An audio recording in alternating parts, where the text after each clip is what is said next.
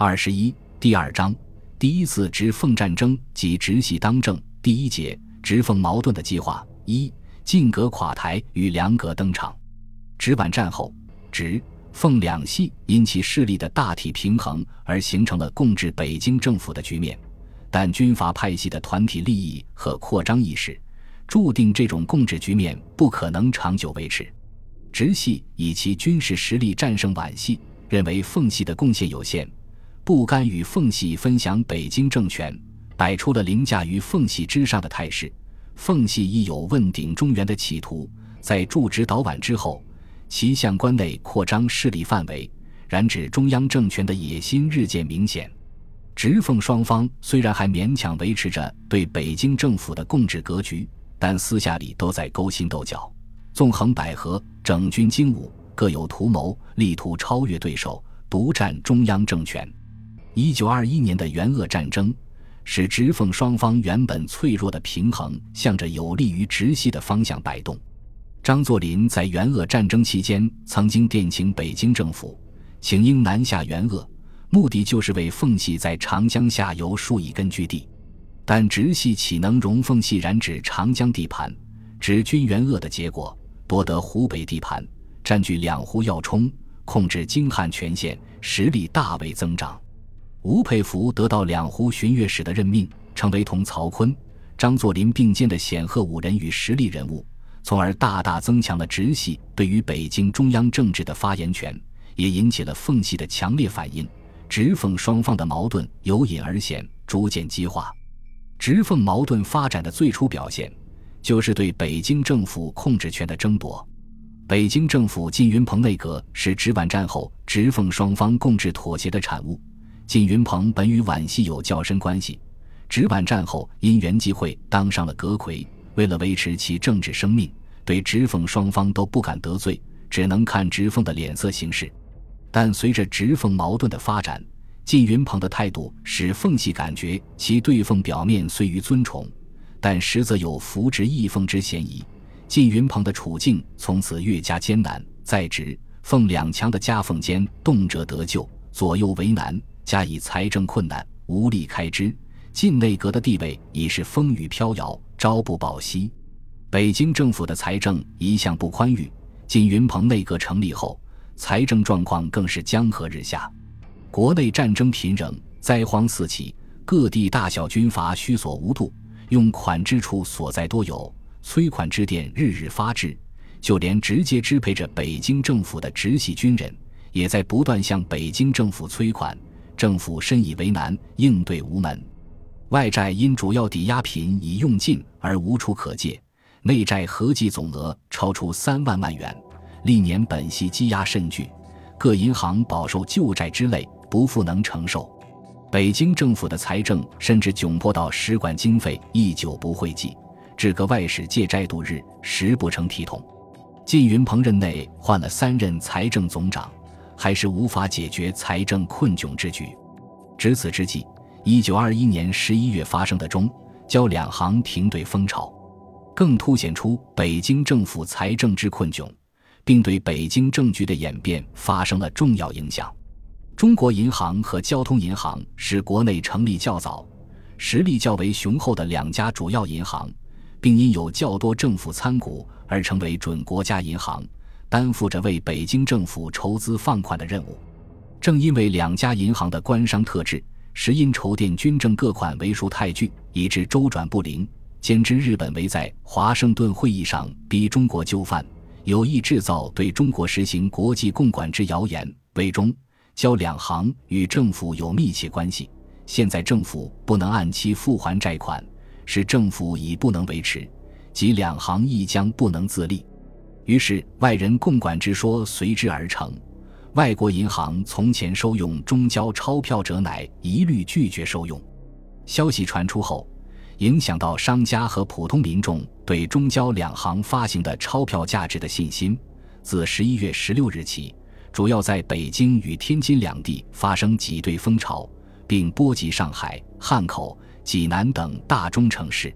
天津中国银行提存兑现约百万元。行李不支，由于事发突然，银行准备不及，中交两行一度限制兑现，天津每人限兑十元，人极拥挤，更增加了市面的紧张气氛。为安定市面，平息风潮，十一月十八日，北京财政部电令要求，凡中国交通银行钞票一律收用，无得拒绝。京畿卫戍总司令王怀庆提出紧急办法，要求中交两行在两星期内恢复无限制兑现，高级负责人不得出京，大额现洋不得运出北京，官家收入发向盖需通用钞票。各界不得散布各种捕风捉影之谣言，遇有拒绝两行钞票之人，无论何界何人，无不立予严惩。同时派出警察沿街巡视稽查。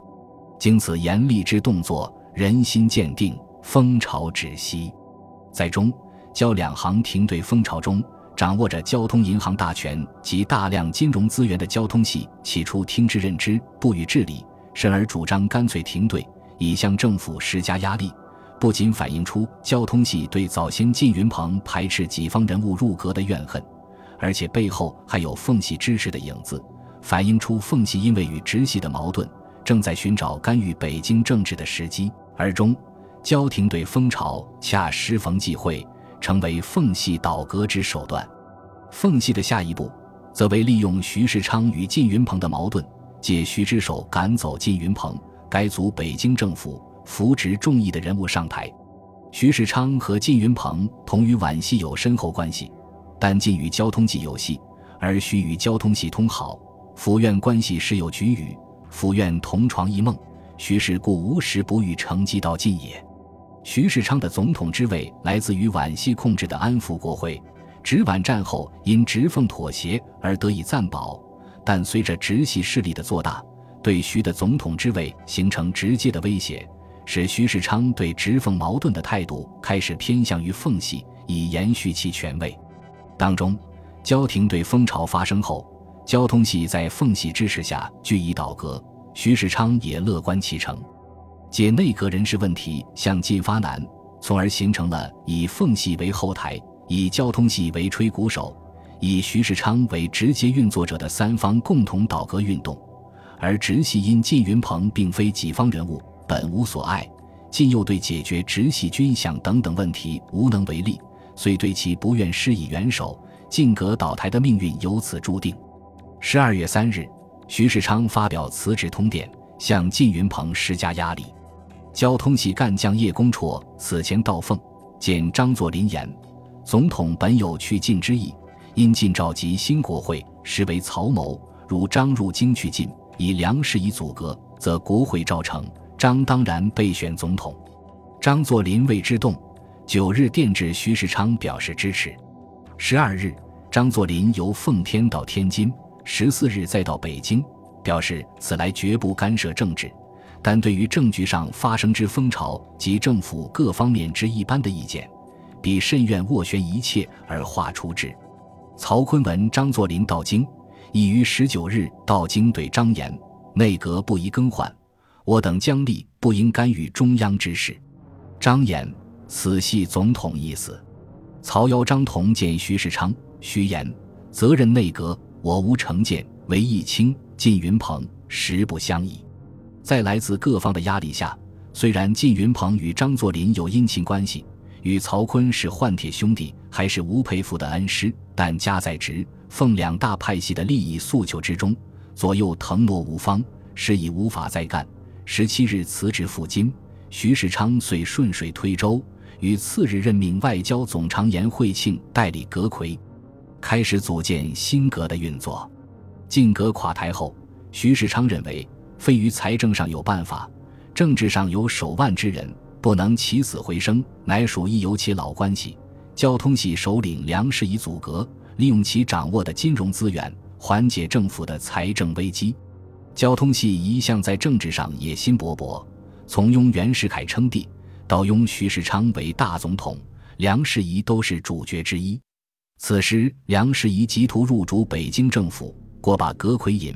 并得到了奉系的大力支持。奉张与旧交通实以联合，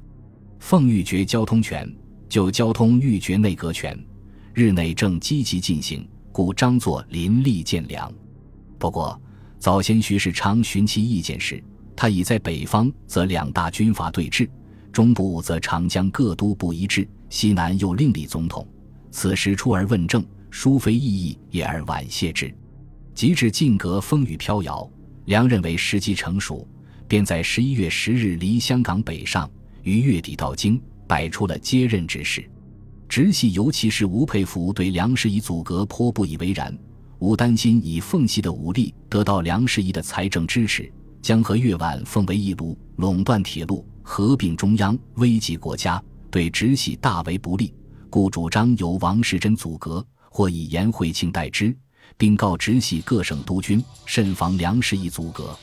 但未等吴佩孚布置周全，靳云鹏已经去职，徐世昌即邀梁士仪阻隔，并与张作霖共同请直系首领曹锟入京相商，以示对曹之尊重。曹锟的政治敏感度不及吴佩孚，且以为梁士仪阻隔是木已成舟，到京后未表反对。十二月二十四日。徐世昌即任命梁士仪为新任国务总理，交通系干将张胡为财政总长，叶公绰为交通总长，奉系出身的鲍贵卿为陆军总长，齐耀山为农商总长。奉系及其支持的交通系显然控制了内阁的大权，从而使直奉矛盾因此而激化。梁士仪出任国务总理之初，因既握魁席，又占财交两部，踌躇满志，如愿以偿。他提出了三大政策方针：一、树立外交政策；二、活动金融经济；三、消弭内战。但在实行方面，他的做法离此甚远。因为消弭内战显然是梁利所不能及者，树立外交政策则因其在华盛顿会议期间同意借日款赎路的外交决策而广受批评。活动金融经济无非举债而已。梁士仪虽有财神之誉。但面对北京政府庞大的财政亏空，也是巧妇难为无米之炊。因为国内主要银行均认为政府无确立财政整理之计划，唯以滥借为能事，以致各银行号因之资金空乏，受累无穷，不愿再借款于北京政府，使梁士仪无法靠借内债而解决财政危机。梁士仪只能铤而走险。低声下气地向以外国银行团为主的中外银行团提出巨额借款要求，以盐余为抵押，以新债还旧债，主要是偿还到期的各项短期借款，并以余款作为政府开支。外国银行团提出，近年以来政府将严于押解无数小债，抵押无度，只发生紊乱状况。稽核总所及银团方面均感不便。此后不可再蹈覆辙，请备函声明，此后不再用言语借债，为北京政府所首肯。经过一番讨价还价，一九二年一月二十六日，北京政府与中外银行团签订九六公债借款合同，借款总额九千六百万元，以未来关税实行切实值百抽五后增加之收入偿还，关税未加前或不敷应用时，仍以言语偿还。主要用途为偿还各项内外短期公债，不过此项借款虽成，无非以新债还旧债，对直接改善北京政府的财政困境并无多大裨益，反而引来直系的强烈反弹，被攻击为挖肉补疮、丧心病狂，为维持私人银行之利益，并为垄断政权、执党会收而利用此公债以移花接木者。二月九日，吴佩孚发出通电。直指此债是为某当局火开之东路、大中等银行，历年均经营政府借款，现若如数归还，实不啻收回私债。同时，梁士仪上台后，在政府各部门。本集播放完毕，感谢您的收听，喜欢请订阅加关注，主页有更多精彩内容。